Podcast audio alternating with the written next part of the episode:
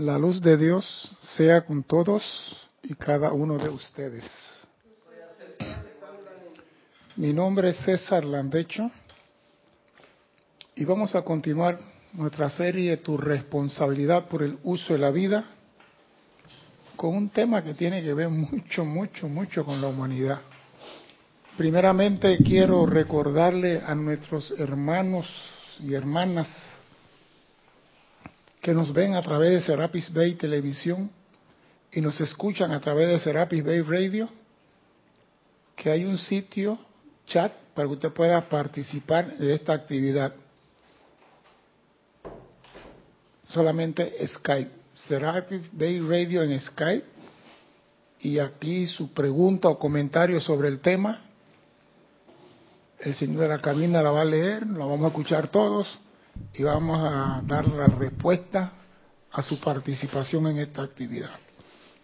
Estamos transmitiendo por Canal 4 de televisión y no tenemos problema con la radio. Si aparte de la clase hay alguna pregunta, césar arroba serapisbay.com. La humanidad es algo difícil de comprender. El que cree que entiende la humanidad se va a encontrar con grandes sorpresas. ¿Por qué digo esto? Porque hay agendas abiertas y agendas ocultas. Me están moviendo la cabeza aquí así. Y vamos a decir, es verdad. ¿Qué es agendas, qué es una agenda abierta? Dime. Abierto es lo manifiesto, lo que vemos, lo que podemos palpar y ver con los sentidos. ¿Y las agendas ocultas? No, yo digo, yo pregunté abierta. Vamos por parte. ¿Qué es una agenda abierta? Ahora, es lo que tú dices que se puede palpar. Se puede ver por los sentidos. Lo puedes A veces no se ven escuchar. y, están ahí, y son abiertas. Por ejemplo, dime una, una agenda abierta. Para mí yo pienso que la personalidad es una agenda abierta. No, mire, los políticos tienen una agenda abierta, te prometen. Vamos a construir un puente aquí, no hay río, construiremos un río. Él tiene una agenda abierta. Todo el mundo ve y escucha lo que él promete. Es una agenda abierta, él no está ocultando nada, él está promocionando lo suyo. Él no está de que, ah, no, que mire que yo tal vez voy a hacer, no, él promete una agenda totalmente abierta. Tenemos los trabajadores. Los trabajadores son agendas abiertas. Ellos no trabajan de que por el bien de la empresa, porque la empresa crezca y para que todo mundo tenga trabajo. No, ellos trabajan por su salario. Es una agenda abierta. Si tú no me pagas, no trabajo, te lo dice. Y muchos quieren cobrar sin trabajar. O sea que son agendas abiertas. Y voy a darle ejemplo. El agricultor tiene una agenda abierta. ¿Tú sabes cuál es la agenda abierta del agricultor? Que él pone la semilla en la tierra y ya está esperando algo a cambio. Esa es una agenda abierta. Cuando tú haces algo, esperando la retribución, esperando el efecto que sea beneficioso para ti. Y tenemos los dependientes, como yo dependo de Juan, me porto bien para que Juan me dé la mesada. Si me porto mal, Juan me quita la mesada. O sea que es una agenda abierta. Yo sé que él está estudiando porque le estoy dando la plata para... Cada vez que me trae buena nota le doy cinco dólares. El niño no está estudiando por aprender, está estudiando por los cinco dólares. Entonces hay unas agendas abiertas. Entonces, existe, existen, perdón, agendas ocultas. ¿Cuáles son esas? Esa que está diciendo Guiomar en ¿no? Estas son las que se ven y estas las que no se ven. Y aquí entran de nuevo los políticos. Te prometen algo, pero en el fondo están esperando otra cosa. El político te puede meter, aquí vamos a hacer una escuela y te hace la escuela y todo el mundo ve que está haciendo la escuela. Pero ¿qué pasa? Que la escuela, el presupuesto de la escuela es 4 millones de dólares. y él va a gastar un millón y medio. Y los otros dos millones y medio entran en la agenda oculta. O sea que, para mí, y el yo, mi mío. Eso puede ser la individualidad. Por eso digo, la humanidad es difícil de entender. Porque tú crees en el político que te dice, vamos a cambiar este país para el bien de todos. Esa es la personalidad. Entonces, y todo el mundo dice, yo creo que este va a ser un buen trabajo. Pero él está diciendo, cuando yo subo, todos los empresarios, amigos míos, van a estar en la papa. O sea que siempre nos pintan el panorama bonito, nos pintan todo hermoso. Y nosotros depositamos nuestra confianza sin observar que puede existir agendas ocultas. El estafador, señora, le vendo este termo. Este termo tiene la peculiaridad que lo que usted meta ahí se convierte en el elixir de los dioses. Lo que usted ponga ahí cambia el sabor, porque tiene un sistema platino con carbón filtro por aquí, y usted, oh, yo quiero uno de esos. Y usted echa el agua y el agua sigue sabiendo agua, no tiene ningún sabor, no tiene color, no tiene olor, no tiene nada. Pero él, su agenda es vender. La otra, ocultarte la verdad de los hechos. Y muchas personas se dejan ir por las palabras hermosas.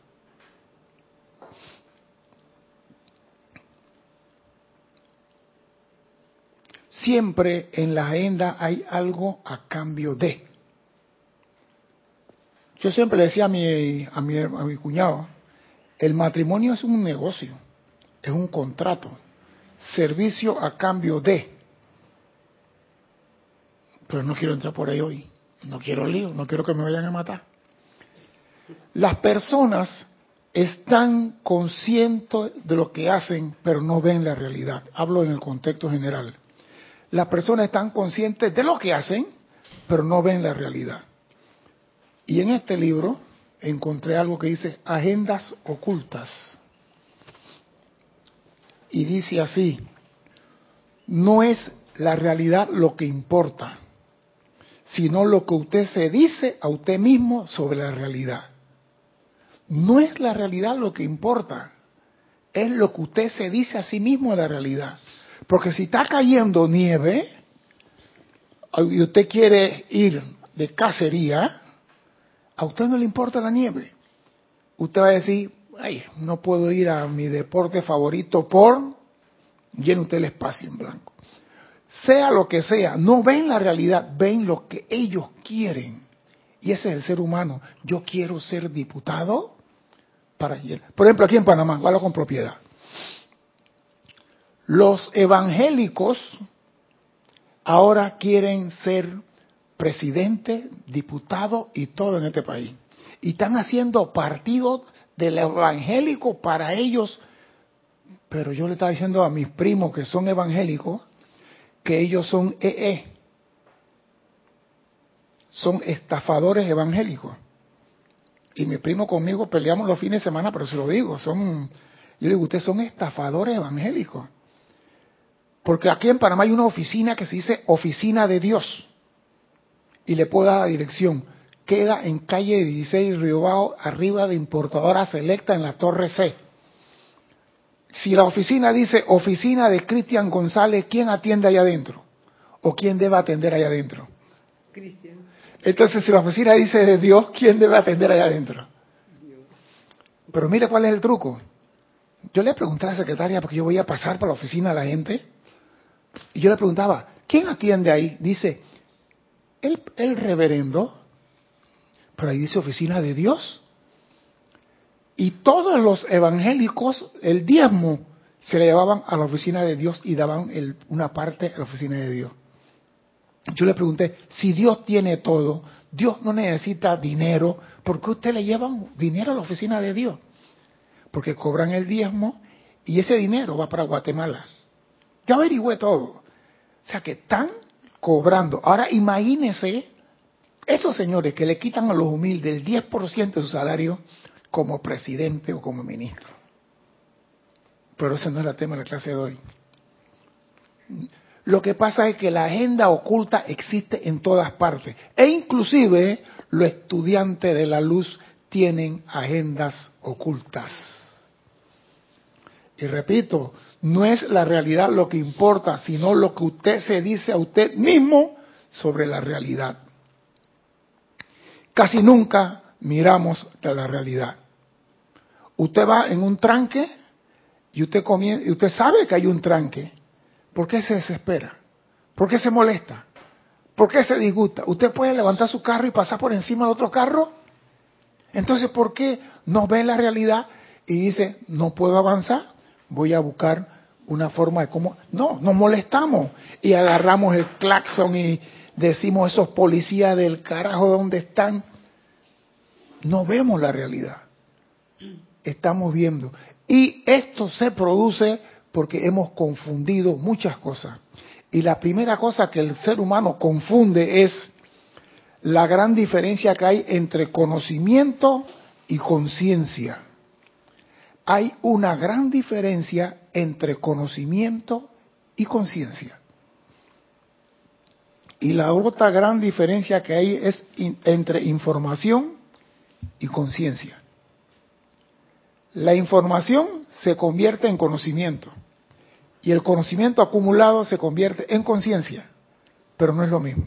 Dime, Cristian. Carlos Velázquez de Cypress, California, nos dice saludos y bendiciones, hermanos. Bendiciones, bendiciones. César, hay también agendas ocultas no conscientes para el individuo mismo, ya que la personalidad tiene sus propias aspiraciones políticas. Yo creo que nuestros vehículos tienen su plan y nosotros tenemos la nuestra. Pero yo no puedo echarle la culpa al dueño del vehículo diciendo la, la agenda oculta es el dueño del vehículo. Tenemos que conocernos nosotros mismos y saber qué se persigue. Pero vamos a ir sacando granitos de para que vean cómo la agenda y nosotros nos vamos a engañar. Hace poco les dije que se puede hacer mal, perdón, Hace poco les dije que no se puede hacer mal con conciencia. Usted no hace maldad conscientemente. ¿Cómo se hace la maldad? Sin conciencia, inconsciente. La maldad se hace con información y conocimiento, no con conciencia. Entonces, la persona que creen que, ah, no, yo tengo conocimiento y eso me da conciencia, no, la conciencia es el resultado de el uso correcto del conocimiento. Voy a entrar.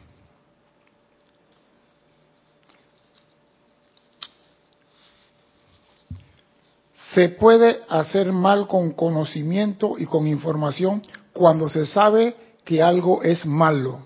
Por ejemplo, yo estaba viendo que en estos días eh, hubo un ataque en un país musulmán por allá, que atacaron una minoría religiosa y pusieron una bomba en la iglesia y mataron a treinta y tal de personas. Y yo me pregunto, ¿cómo es posible que tú en el nombre de Dios mata a otro ser humano? Ah, porque es impío, es infiel, no está en nuestro grupo. Hay que acabar con ello, hay que matarlo. Y mira lo que dicen aquí. Padre, perdónalos porque no saben lo que hacen. Y dice Tony de Melo, yo traduciría eso como ellos no están conscientes de lo que hacen. ¿Por qué? Porque tienen el conocimiento que le dieron, tienen la información que le dieron, que si tú matas o asesinas a un infiel vas para el cielo con 15 vírgenes bailando con toallas, no sé qué, y ropa exótica. Y eso es mentira. Pero la gente en base a ese conocimiento y esa información creen que están haciendo bien. San Pablo dice que él es el mayor de los pecadores porque persiguió a la iglesia de Cristo, pero también alega que lo hizo inconscientemente. Y muchas personas hacen las cosas inconscientemente creyendo que es lo correcto. creyendo que es lo correcto. César, pero cuando hay agendas ocultas, la persona, si tiene una agenda oculta es porque está consciente de lo que está haciendo. Sí, Por lo tanto, su nivel de conciencia es, es bien bajo. Por, en, ¿En qué sentido? Desde el punto de vista espiritual. O sea, estás con una agenda oculta, no puedes, no puedes tener un nivel de conciencia, pues estás haciendo daño a sabiendas.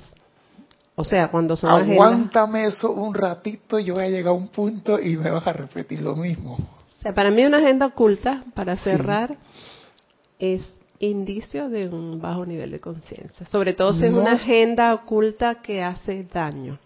Por ejemplo, ya que lo trajiste a colación, tú tienes un vecino enfrente de tu casa que tiene un equipo de sonido, esas bocinas que usan en la discoteca, y te la enciende un sábado a las 10 de la noche.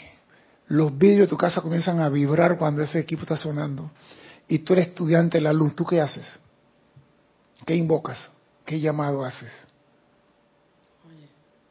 Yo no invoco a nadie, yo voy donde está él le digo que sí, por favor. Bueno, una señora hizo eso en Miami y le pegaron un tiro en la pierna en estos días. No, no. Y aquí en Tocumen De también. hecho, en, en- en Estados Unidos hay leyes que tú no tienes ni que bajar, tú llamas ya. Sí, pero ay- allá sí responden. Lo que pasa es esto, que cuando tú haces algo, tú estás buscando el beneficio para ti, no para la colectividad.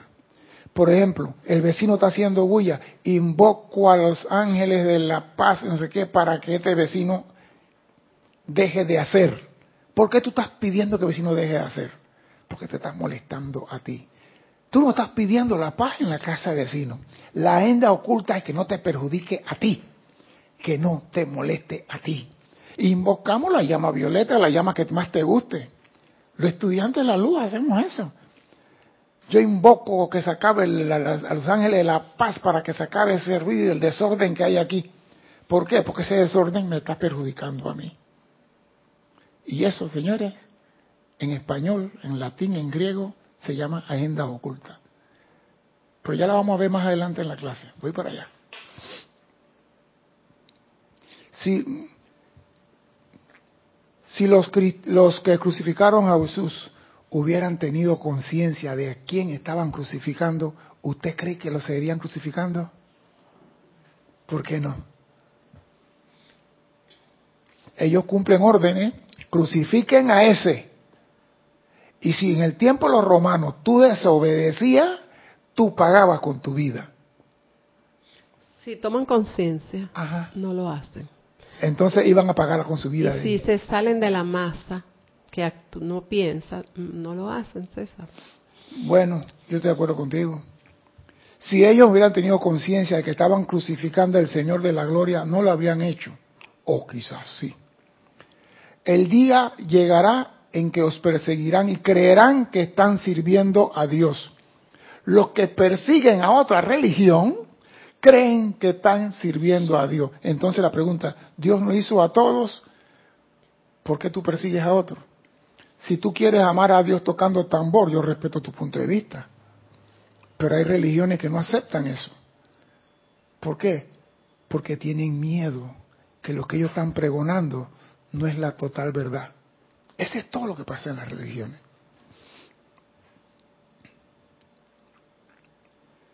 Están atrapados en la información y en el conocimiento. Tomás de Aquino lo dice con acierto. Cada vez que alguien peca, peca bajo la apariencia del bien. Yo hice esto porque estaba pensando en hacer el bien. Yo hice esto porque estaba pensando hacerlo correcto. Las personas inconscientes viven el error. Las personas conscientes no cometen error. La persona consciente, antes de hacer algo, lo piensa, lo analiza, lo estudia. El inconsciente no. Vámonos por aquí y después, ups, ¿cómo salimos? Entonces, el inconsciente, a pesar de no tener conciencia, tiene agenda oculta. Porque él siempre está buscando su beneficio.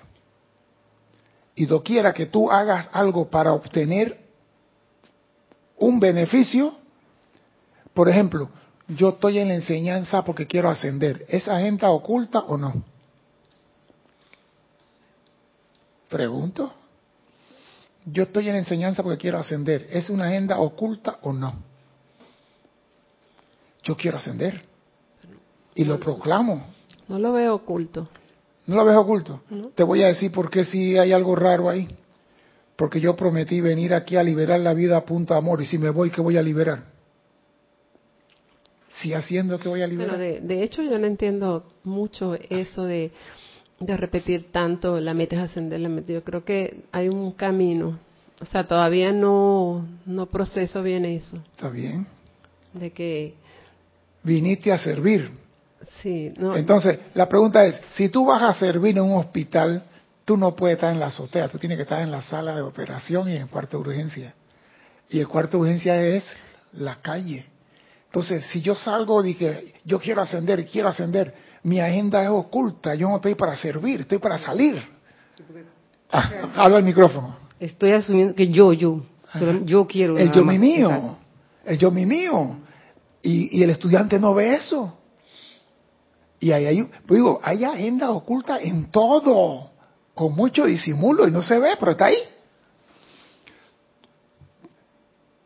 Tomás Aquino dijo que todo lo hacen, están ensegueciéndose a sí mismos, están viendo algo como bueno, aunque sepan que es malo. ¿Usted cree que el diputado que se coge la plata que serviría para construir hospital y escuela no sabe que está haciendo mal? Pero para él es bueno. Para él es bueno, ¿por qué? Porque tiene plata para el banco. Para él es bueno, aunque él sepa que está haciendo mal. ¿Usted cree que el ladrón que sale, la señora que cobrar el cheque y le arranca la cartera y sale corriendo, él no sabe que está haciendo mal? Ellos saben que están haciendo mal, pero para ellos es bien, porque antes no tenía 50 dólares, ahora lo tienen en el bolsillo. Pero no están viendo la realidad de lo que ocurre por el hecho. Ellos no están viendo la realidad. Y ahí es donde está el quid de esta clase.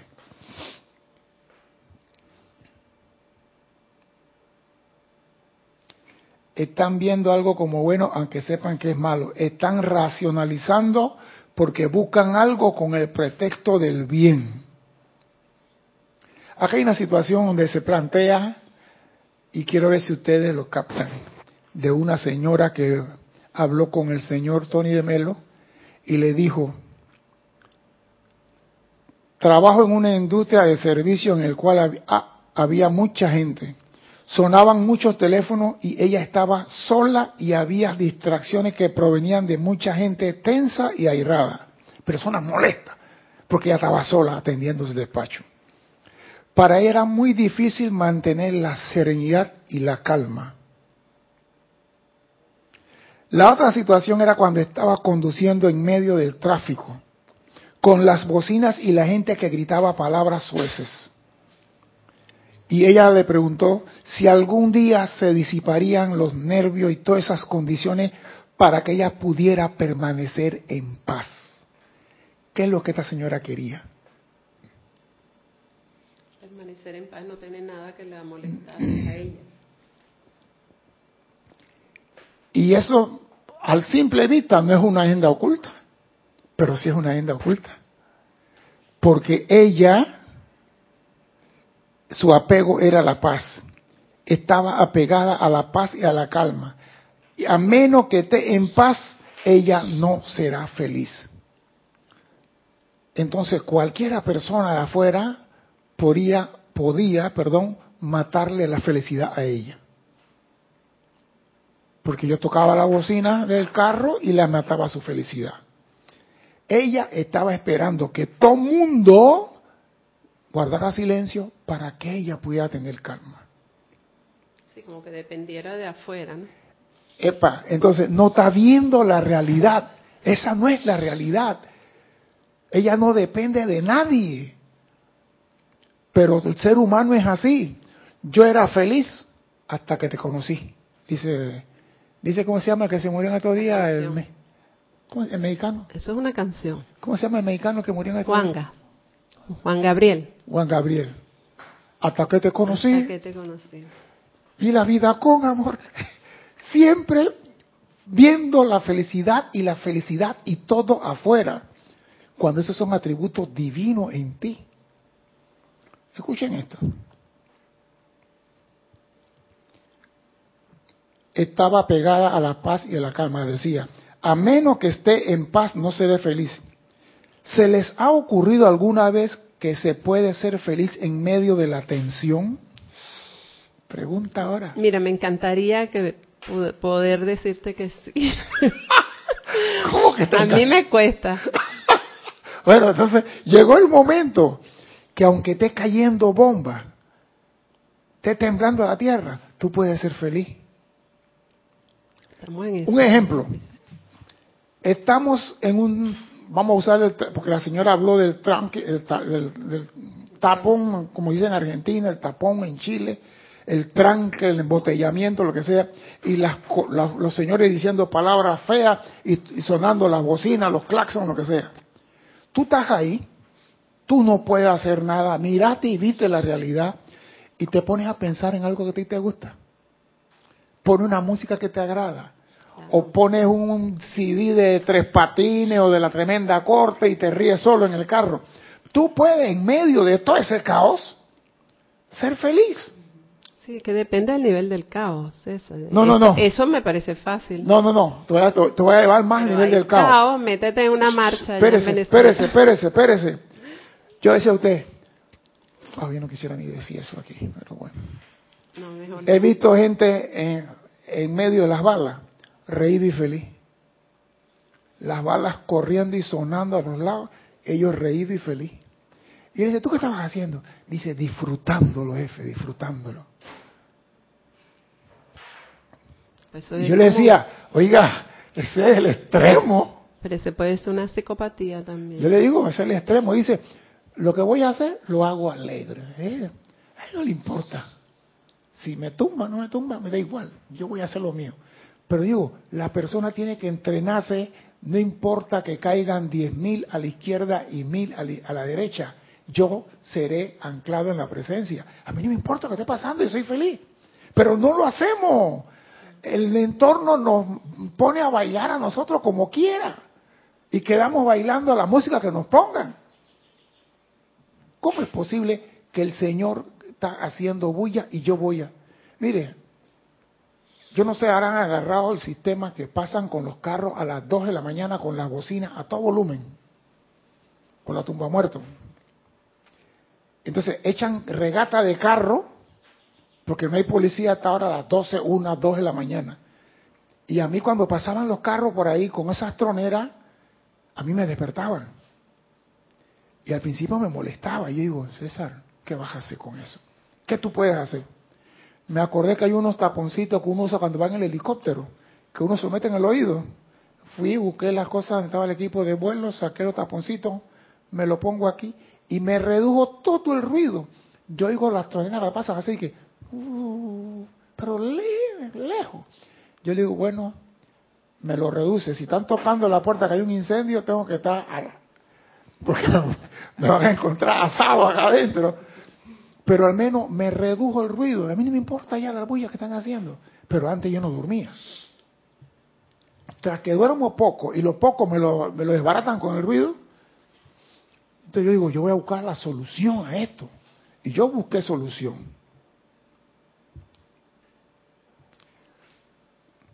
La señora quería paz, pero ¿se le ha ocurrido alguna vez que pueden ser feliz en medio de la tensión?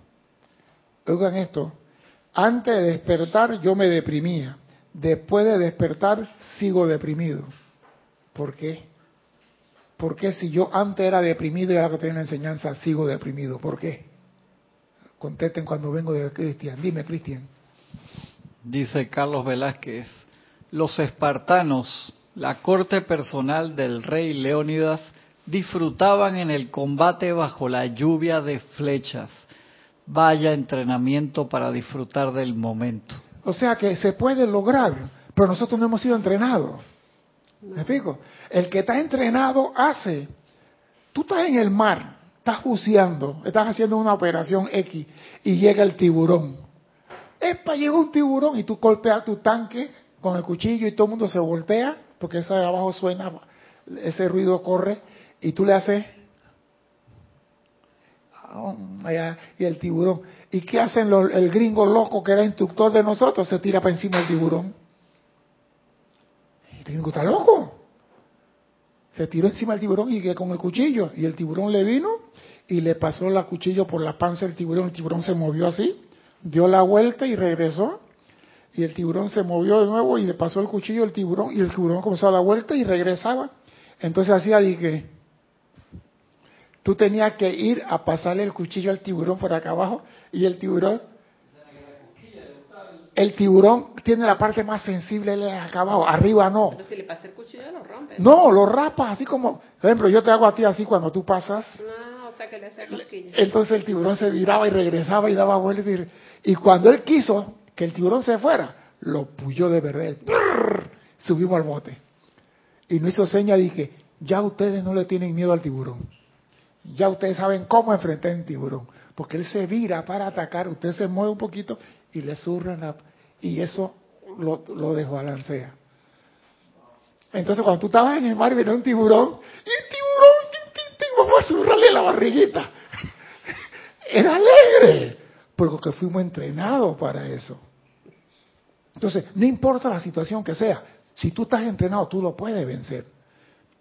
Aquí dicen los maestros que usted puede estar en un terremoto, lo que sea, y usted, anclado en la presencia, puede confortar a otro y puede salir y puede hacer todo.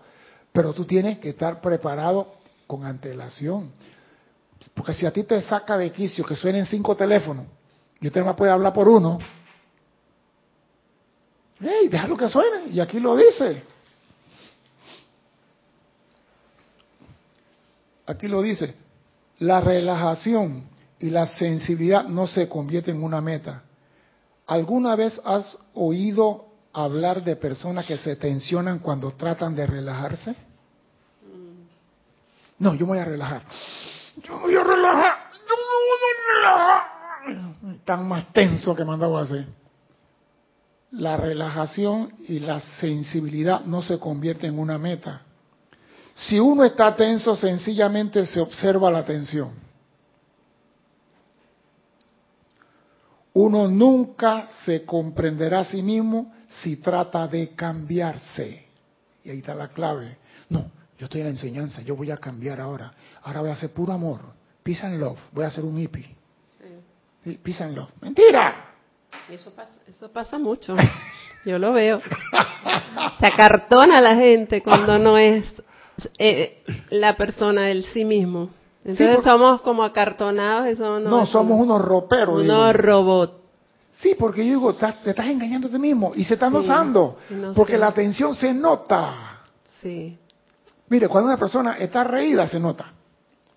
Cuando una persona tiene cara de arpa, se nota. Cuando una persona está tensa, se nota. Entonces, sé tú. Si estás molesto, estás molesto. Pero no, no sea el diplomático de que, hola, querida Nora, ¿cómo está usted? Me alegro de ver su hermosa presencia en el día de hoy.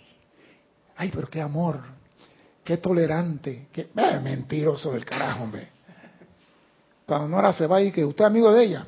No, no la conozco mucho, pero no importa. Ya le dije unas palabritas para que se sintiera bien.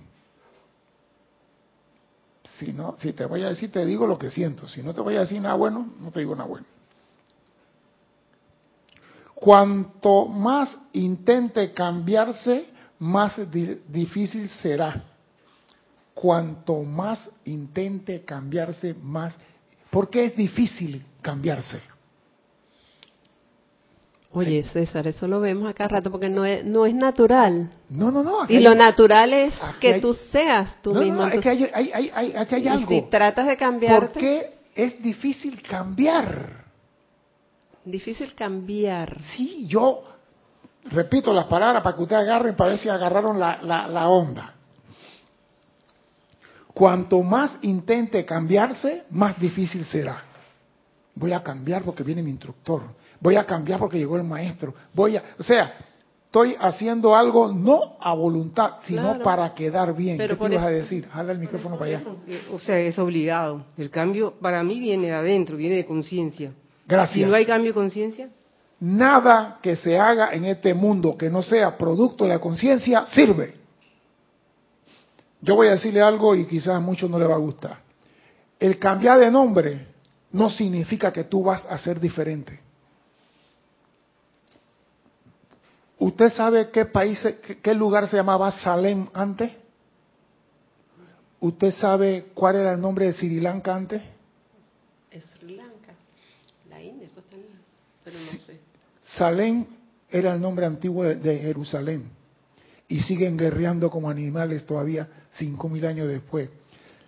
Sri Lanka se llamaba Siam y no han cambiado, porque cambiaron el nombre del país, pero la conciencia de la humanidad no ha cambiado. Y voy a hablar de Panamá. En Panamá trajeron un programa de otro país donde no se podía juzgar a los menores de edad con las mismas leyes que juzgaban a los adultos. Porque en Panamá un niño de 12 años para arriba lo juzgaban con la ley de los adultos. Y llegó una señora diputada, trajo esa ley en Panamá, implementaron esa ley, cambiaron todo. ¿Y qué hicieron los delincuentes? Convirtieron a los niños menores de edad en sicarios. Los que matan en Panamá no son los adultos, son los menores de edad. Entonces lo agarran con el arma, lo llevan allá, le hacen un juicio, seis meses y están en la calle. Y usan ese menor para cinco, seis, siete, ocho asesinatos. Y cuando ya el muchacho tiene demasiada información, mandan a matar al mismo. Que usted ve, mataron a un menor de 15 años de edad. ¿Por qué usted cree que lo mataron? Porque él tenía, cuando usted averigua, en el registro, en el baúl del recuerdo, siete, ocho homicidios. Entonces, trajeron la ley a Panamá. Es buena, sí, pero no había conciencia en el país. Entonces, de nada sirve cambiar de nombre, cambiarte tú si no has cambiado de conciencia. Cuando tú cambias de conciencia, entonces vemos un cambio en tu forma de actuar, en tu forma de ser. Pero queremos cambiar sin cambiar de conciencia. ¿Y por qué queremos cambiar? Porque ya tenemos conocimiento. Ese es todo. Ah, no, yo tengo conocimiento y acabo de decir que conocimiento no es igual que conciencia. Como tengo conocimiento, creo que puedo cambiar. Mentira, no vas a cambiar nada. Porque el cobre sigue siendo cobre aunque quede bien pulido. El mugre sale aunque tenga la camisa limpia. Lo que tú eres se va a notar. ¿Por qué? Porque cuando abres la boca se nota. Lo que eres grita tan alto que no me deja escuchar lo que dices.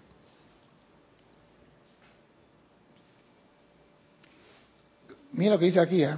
cambia de... Hay que tomar conciencia. Capte el sonido desapacible de ese teléfono. Está sonando. Sigue hablando, deja lo que suene. ¿Tu atención dónde está? ¿En la conversación o en los teléfonos que están sonando? Ubícate, ¿qué tú quieres? Ponete atención, ¿en la conversación o en los teléfonos están sonando? Entonces, hay que tomar conciencia. Capte los nervios en tensión. ¿De quién? Tuyo. Baja en el tráfico o lo que pasa. Por ejemplo, tú estás en el aeropuerto y te dicen, el vuelo está retrasado. ¿Usted qué gana con disgustarse? Nada. Yo, nosotros hemos visto personas en el aeropuerto molestos porque el avión no llega, porque tienen que hacer una conexión para Londres y una conexión en Nueva York para Inglaterra y una conexión para Italia y el avión no llegó y ahora van a... ¿Qué vas a hacer? Mira la realidad, no hay avión. Pero no, el entorno los maneja y como el entorno lo maneja, no hay conciencia. Cuando estás en el tranque, capta o capte la sensación del timón en el automóvil. Agarra tu timón y mira tu carro ese momento. Qué lindo carro tengo. Mira la alfombra, qué bella están. No le he últimamente, pero admira tu carro, llama tu atención a otra cosa. Cambia tu atención, cambia tu conciencia. Y de repente verás que los carros comienzan a manejar. Yo antes me ponía, oye, pero esta vaina, oye, ahora saco mi CD, mi USB, pongo música y a la, otra apago el motor del carro, apago el motor del carro. La pasada venía para Panamá y no sé qué, ah, hubo un aguacero y hubo un deslave ahí en, en el centenario y me tomó dos horas ahí y la gente se trepaban en los hombros. Yo eché mi carro a un lado de la carretera, apagué el motor y puse mi música y venían la gente caminando, dejaban su carro atrás caminando a ver, que- yo no fui a ver qué es lo que estaba pasando, ¿para qué?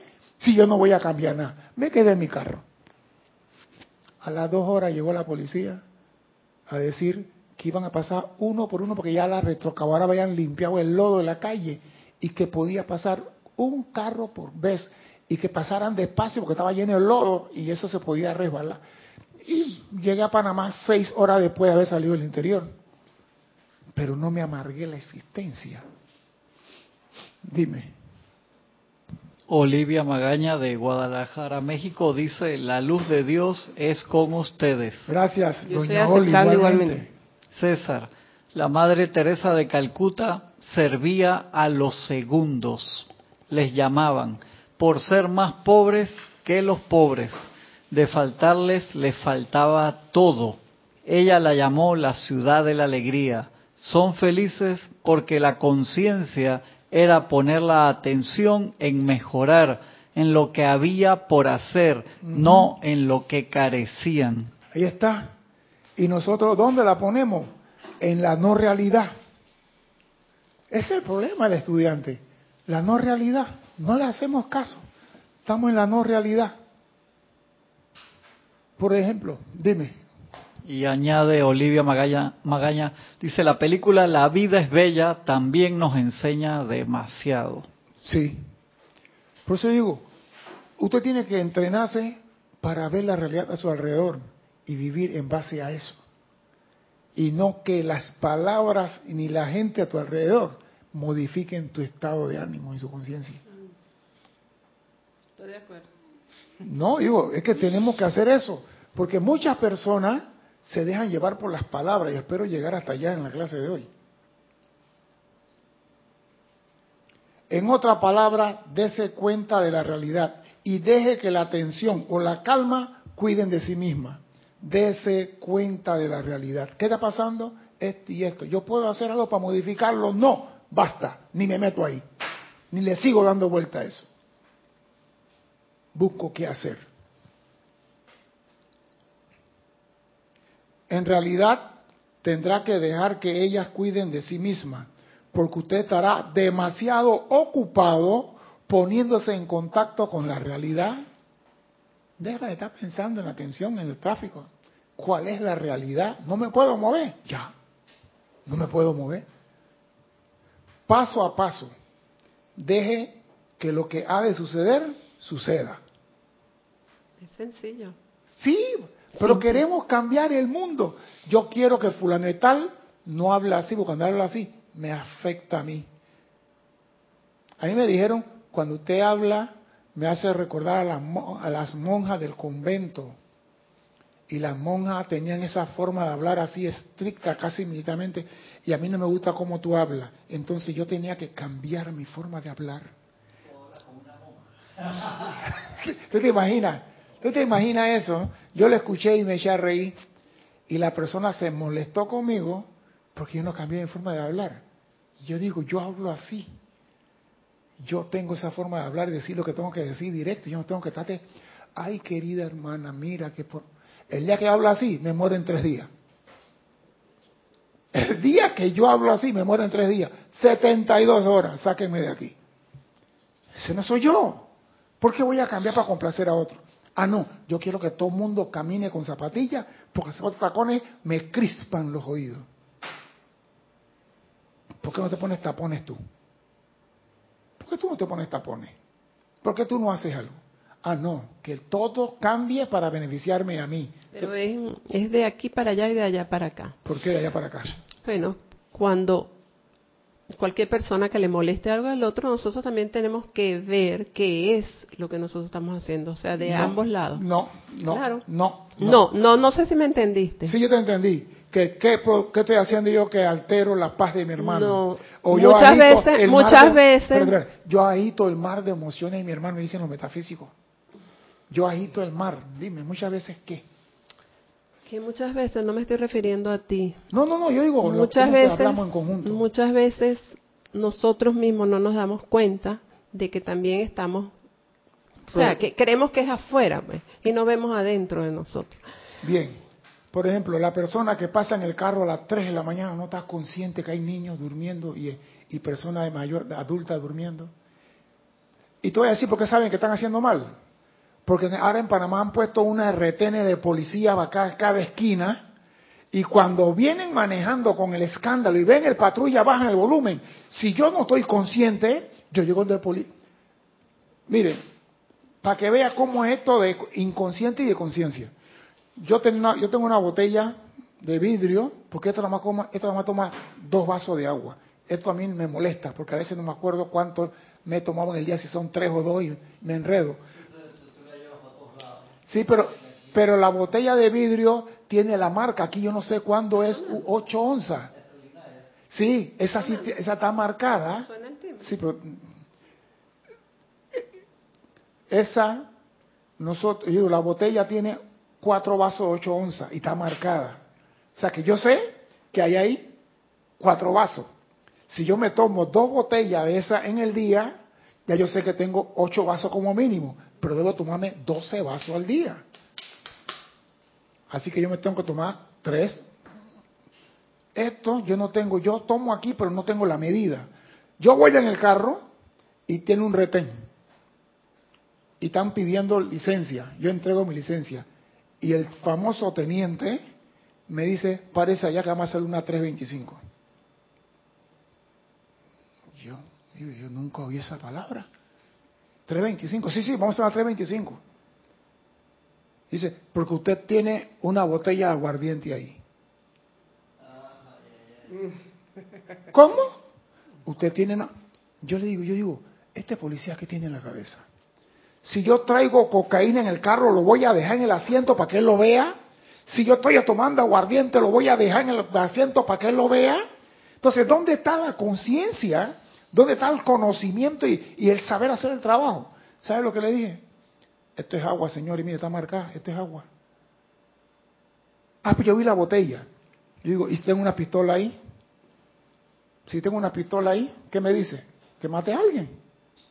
O sea, el hecho que yo tenga algo no quiere decir que estoy haciendo algo para molestarte a ti. A veces las cosas que yo hago, inconscientes, vamos a decirlo así, te pueden molestar a ti. Pero el problema no está en mí, el problema está en ti. Porque nada de lo que yo hago te debe molestar a ti. Ese es el primer principio. No hay nada que te turbe ni que te espante. No está dicho, eso está escrito. Pero no, a mí me molesta que Fulantal camine así. A mí me molesta que Fulantal diga así. A veces tú tienes que decirle, hey, teniente, esto es agua. Si usted me hubiera preguntado, caballero, ¿usted está tomando licor? Le digo, no, hombre, esto es agua y se le enseño y se ahorra el tiempo, está perdiéndome, perdiéndome aquí.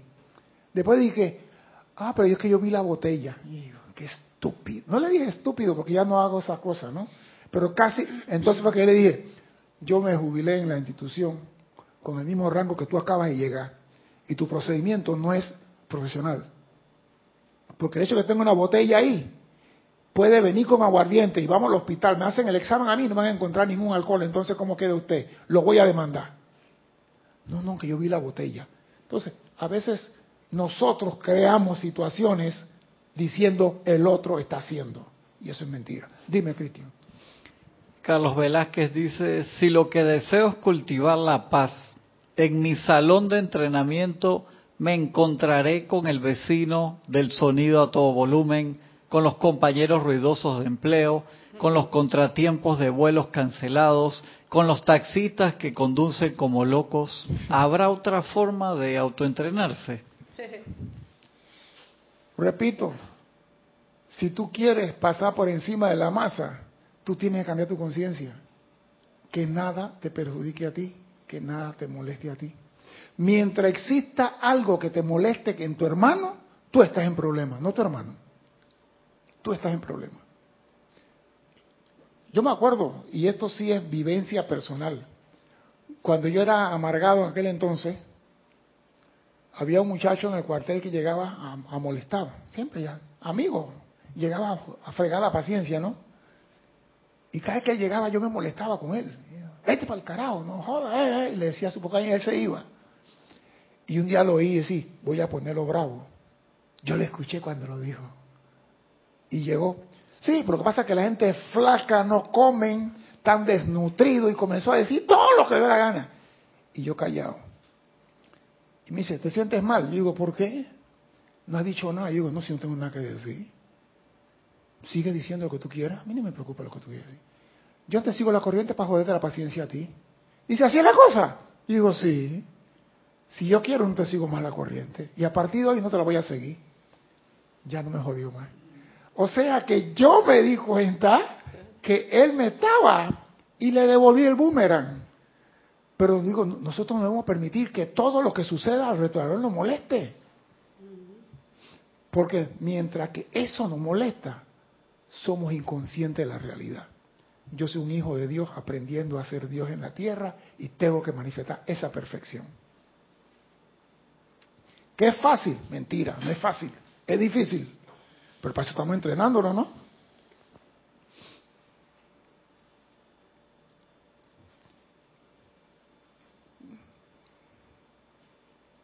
El verdadero cambio se presentará cuando lo cause, no su ego, sino la realidad. El verdadero cambio se presentará cuando lo cause, no su ego, sino la realidad. La conciencia libera a la realidad para cambiarlo a usted. Repito, la conciencia libera a la realidad para cambiarlo a usted. Si usted no está consciente, usted no va a cambiar. Con la conciencia usted cambia, pero tiene que experimentarlo. No es de que estoy consciente y ya cambié. La Madre María, no señor, experimentalo. El Señor de la bocina va a seguir jodiendo. Los tranques se van a seguir dando. Y todo lo que te molestaba se va a seguir dando hasta que tú digas que siga, me tiene sin cuidado. Entonces tú cambiaste de conciencia. Porque hay personas que dicen, a mí no me molesta lo que dice fulano tal, pero al rato, sí, pero lo que pasa es que tú eres un desgraciado. Entonces, ¿le molestó o no le molestó? Dime, Cristian. Angélica de Chillán, Chile, dice, bendiciones César. Bendiciones a todos y a ti, Angélica. Bendiciones. Mientras más resistimos rebelión contra lo que nos molesta, entonces por ley más persiste la situación. El tema es decidir por libre albedrío dónde estar, si en modo rebeldía o modo aquietamiento de la energía. ¿Y quién maneja ese switch, Angélica? Tú. Tú eres el único que maneja ese switch. No me gustó lo que dijo la vecina, me discuto con ella. Me gustó lo que dijo otro vecino, me río con él. Hey, si no te gustó, quédate callado. Yo siempre, yo aprendí que para pelear se necesitan dos. Así es. Eso se llama enganche. Eso se llama engancharse cuando tú... Tú no necesitas, no te gusta tal cosa, camina. Una cosa aquí quiero que quede claro. Seamos mansos, no mensos. Que no te empujen. Que no te golpeen.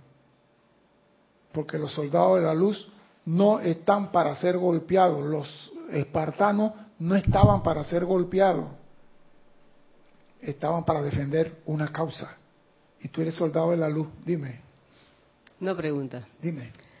Eh, hay un cambio, digamos, la persona dice, esto no me va a molestar, pero dice mentalmente no me va a molestar y, ¿cómo le explico? Eh, actúa o dice no me va a y no me molesta. Y otra cosa es que yo siento que no me molesta.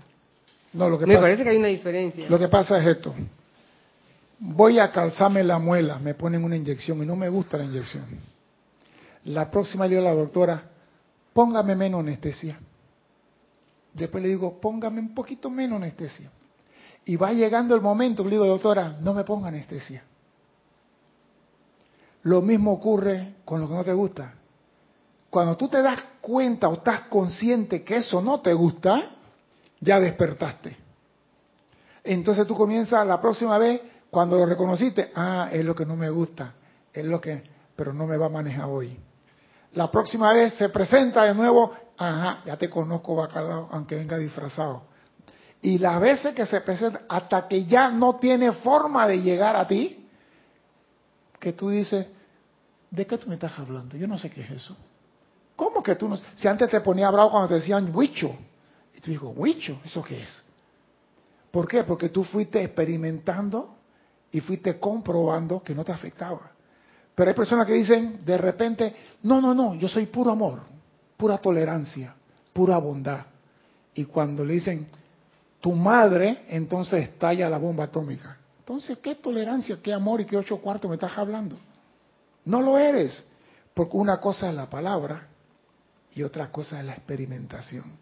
Y en esta clase estamos tratando de llegar al punto donde usted pueda ser consciente de la realidad a su alrededor, sin agendas ocultas. Viviendo lo que es, lo que ha de suceder, ha de suceder. Si tu marido se va a ir, se va a ir. Si su hija se va con un africano, se va a ir con un africano. Ah, no, primero la mato. Ella se va a ir con el africano. No, porque yo he oído personas decir, mi hija con esa clase de gente, no. Y agarraron a la pela y la mandaron para Brasil. La sacaron de Panamá, porque estaba enamorada de un moreno. Coge la, la agarraste, Cristian. Yo digo, allá se va a encontrar con uno mucho más moreno que el que tenía acá. Porque cuando a la persona le gusta la raza negra, aunque le pinten de blanco. Pero bueno, ese no es el tema de hoy.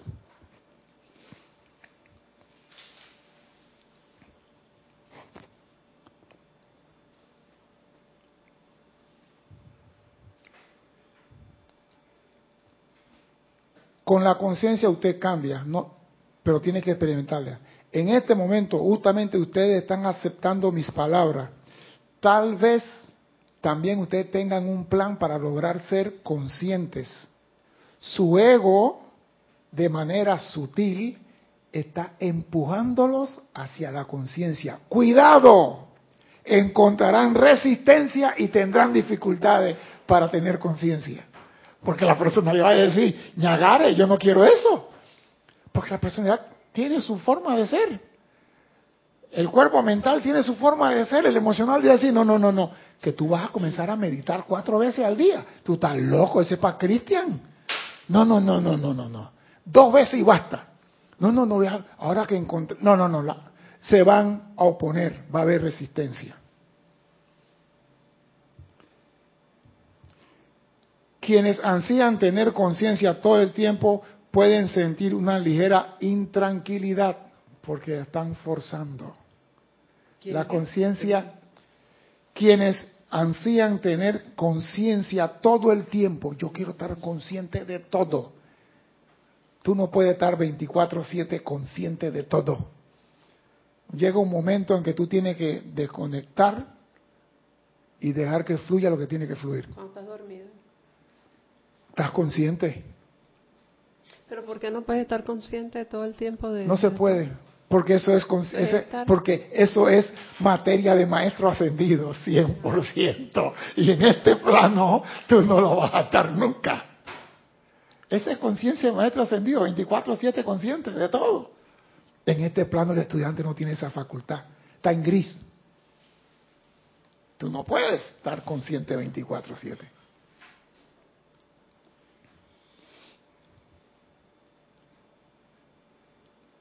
Quieren estar despiertos, al igual si están realmente despiertos o no. Eso es parte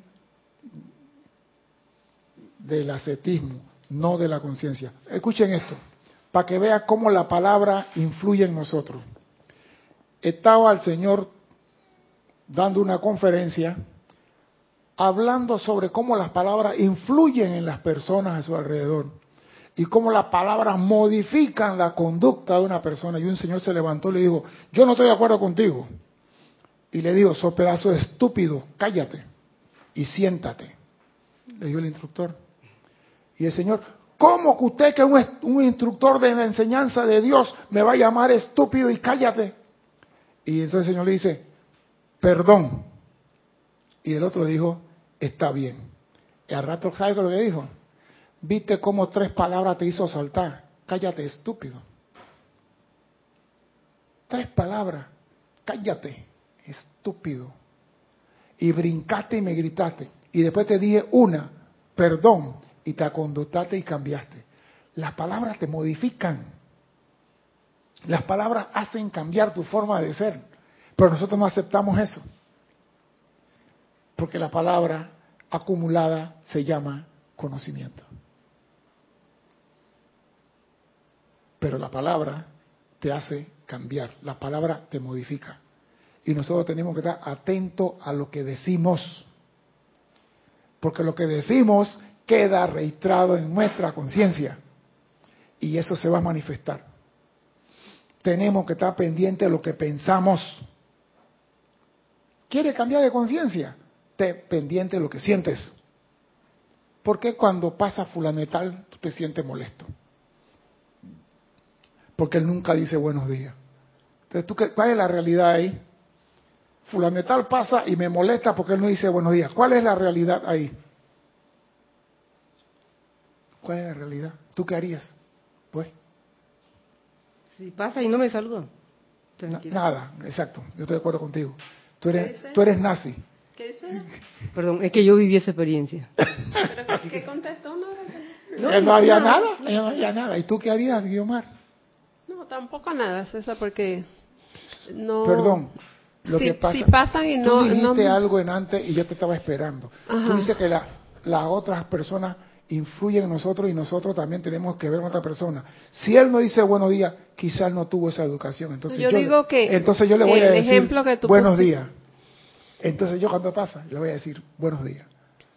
Y él va a contestar a la cuarta, buenos días. A la primera no, porque no sabe qué es eso. Claro. A la tercera es conmigo. Y a la quinta me va a decir buenos días. A la sexta se va a sonreír. Y después de ahí él va a pasar a decir buenos días. O sea que yo también transmuto, transmito cultura, modales, humanidad, como estudiante de la luz. Pero si yo no hago nada por mi hermano, ¿cómo voy a ser guardián de mi hermano y no le digo buenos días? Entonces quiero ir al cielo a decir, yo que soy tan bueno. No, la experiencia mía es que esta persona eh, era distraída. Después yo me di cuenta que era una persona distraída. A veces, de parte, él saludaba entonces. Había días que él saludaba, pero había días que uno lo saludaba y él no contestaba. Pero por lo mismo, entonces, pero eso no quiere decir que él es culpable de nada ante mí, ni me está produciendo nada a mí. Si no me, si no me gusta a mí, yo cambio lo que está en mi entorno. Si no me gusta algo, yo lo cambio. Pero no lo cambio para sacar beneficio. Lo cambio para el bien del hermano que está perdido. Por ejemplo, voy a no, no- no- no- voy a terminar la clase. Hoy no la termino. Yo voy a decir un gran secreto a todos ustedes, estudiantes de la luz. Aquí muchos trabajan con la llama de la ascensión. Y yo quiero saber lo que es la llama de la ascensión. Pero voy a serles sinceramente sincero. Yo no quiero ascender. Yo no puedo ayudar a nadie desde allá. Porque los maestros ascendidos no se pueden meter acá a empujar a la gente. Y yo quiero empujar gente. Yo quiero despertarlo, yo quiero sacudirlo para que vayan a la luz y alcancen su liberación ellos. Yo no quiero, si yo haciendo no lo puedo ayudar. Entonces yo digo, yo quiero ser el último en ascender. Mira hasta dónde me pongo yo. Yo quiero ser el último en ascender. Después que todos se han ido, entonces yo me voy. Será Pibey detrás de mí y yo delante de él. Eso es lo que yo aspiro. Yo no quiero ascender primero, porque tú cuando asciendes no puedes hacer nada por la humanidad. La ley no te lo permite. Todo está regulado con los maestros ascendidos. No, San Germán quiere hablar contigo y no puede. Porque si habla contigo te cambió tu conciencia. Entonces no puede hablar contigo. Yo sí puedo hablar contigo. Entonces déjame a mí empujando gente acá. Eso es lo que yo estoy pidiendo. Y mi agenda no es oculta. Yo estoy diciendo, yo no quiero ascender. Porque si haciendo, no puedo ayudar a la humanidad. Y yo quiero ayudar. Entonces, a mí me dijeron, tú estás loco. Si llega la ascensión, ahora, ¿qué sucede? Que cuando tú estás trabajando y estás realizando un trabajo, ¿qué es lo que hace la jerarquía espiritual cristiana cuando tú estás cumpliendo con todas las normas? No, cuando tú estás, como San Germán, que estaba listo y no se quería ir, ¿qué le hicieron?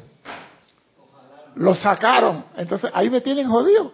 Yo dije, no quiero ascensión, me pueden sacar. Por trabajar demasiado, me pueden sacar. Pero al menos mi esperanza es empujar a tanta gente como sea posible para que ellos asciendan. Eso es lo que yo aspiro, eso es lo que yo deseo, eso es lo que yo quiero. Yo no estoy pidiendo nada a cambio. Si no me quieren ascender todavía, para mí mejor. Pero sí, quiero conocerlo, la llama la ascensión para poder dárselo a los otros. Porque yo no puedo ofrecerle algo que yo no conozco. Dime, Cristian. Dice Sabino Isaguirre de Matamoros, México. César, yo tampoco quiero ascender. Quiero ser una presencia confortadora aquí en el plano de la forma. Yo quiero servir, yo no quiero ser ni confortadora, ni toleradora, ni nada. Yo me quiero servir como sea. Pero que eso que yo sirva alcance la luz y la liberación.